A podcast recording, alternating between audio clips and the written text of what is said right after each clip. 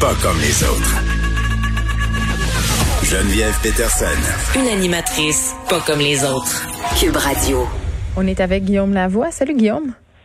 Bonjour Geneviève. Écoute, il se passe euh, des choses aujourd'hui. La première, Joe Biden qui va s'entretenir avec Justin Trudeau, euh, peut-être en FaceTime, quand sais-je, aux alentours de 17 heures. Oui, et, et c'est une première. En fait, c'est une fausse première, mais la diplomatie est faite de symboles. Alors, un des symboles auxquels le Canada tient euh, comme la prunelle de ses yeux, c'est d'être le premier leader étranger rencontré par un nouveau président.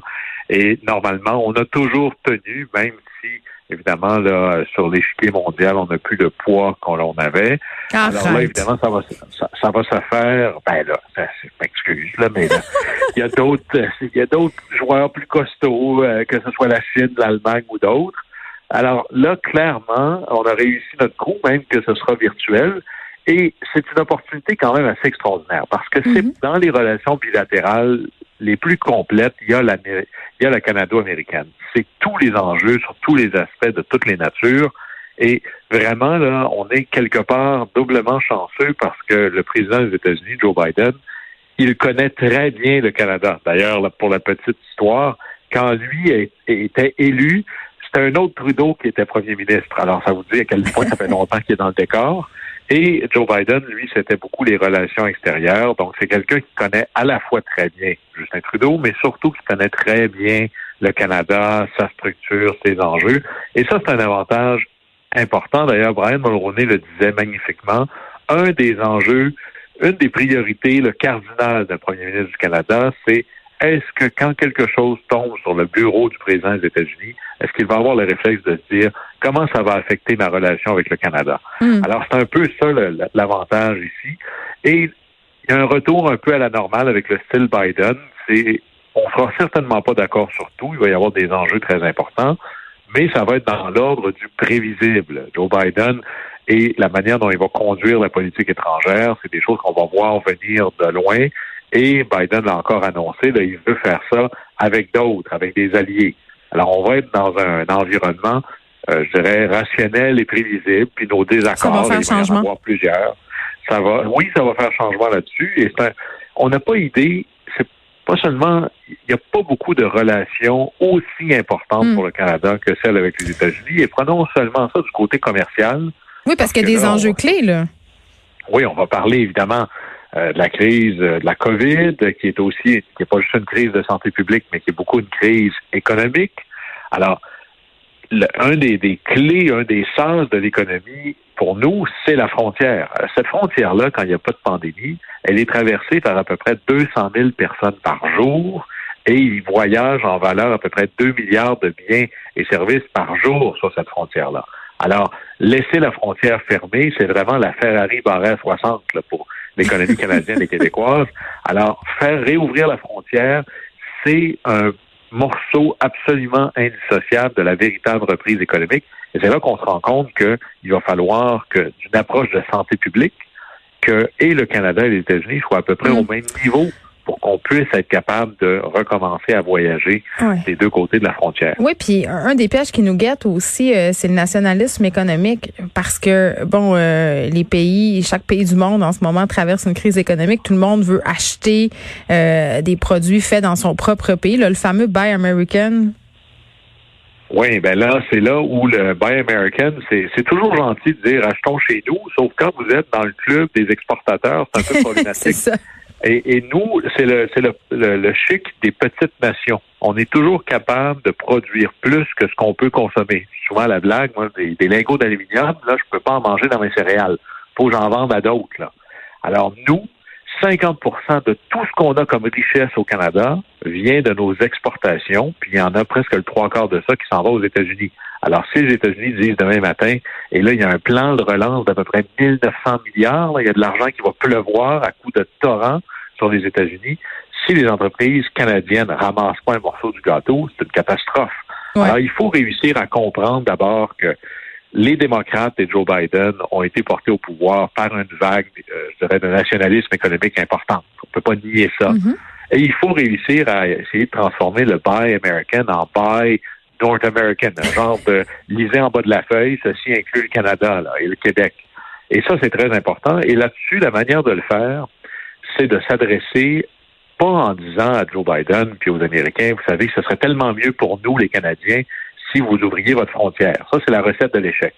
C'est d'aller leur dire à eux pourquoi c'est bon pour eux d'ouvrir leurs frontières aux produits et services canadiens, entre autres parce que les chaînes de montage, les chaînes d'approvisionnement sont profondément intégrées. Demain matin, enlever l'aluminium, le prix de construire, le prix de la construction aux États-Unis augmente. Quand c'est le bois d'œuvre qui est surtaxé, c'est le prix des maisons américaines qui augmente. Il faut l'expliquer comme ça. Il faut le il faut faire ça en termes américains. Et il faut aussi éviter une erreur classique, mm. c'est-à-dire de faire de la politique aux États-Unis comme on en ferait chez nous. C'est-à-dire? Chez nous, si tu as le premier ministre puis les principaux ministres qui disent on est d'accord, tu t'en vas chez vous en disant c'est réglé. Aux États-Unis, le président, c'est juste un morceau de l'équation. Et d'ailleurs, plusieurs des mesures les plus protectionnistes émanent pas tant de la Maison-Blanche, mais du Congrès. Alors, il faut que nous, on ait un effort de déploiement de nos représentations des deux côtés de l'avenue Pennsylvanie, surtout au Congrès, et même plus que ça, avec l'ensemble des gouverneurs. Les, de pouvoir les diffuser aux États-Unis et de mettre tous nos œufs dans le panier de la Maison-Blanche, c'est peut-être gentil, mais c'est oublier que c'est pas toutes les décisions qui se prennent là. Hmm. Alors, c'est quelque chose d'important. On va suivre ça. Et là-dessus, c'est quelque chose. Il y a deux grandes priorités. Là, on dit souvent, dans, si vous ouvrez le, comme un peu le, le, le, testament des premiers ministres du Canada qui se donnent les uns aux autres. Là. Il y a deux genres de priorités essentielles pour un premier ministre du Canada préserver l'unité du pays et assurer la relation avec les Américains. Bon, on va espérer euh, que le FaceTime se passe bien. Euh, les députés canadiens qui dit ont adopté une motion non contraignante assimilant le traitement réservé par la Chine à sa minorité ouïghour euh, à un génocide et ça a fâché la Chine. On a qualifié ça de provocation malveillante.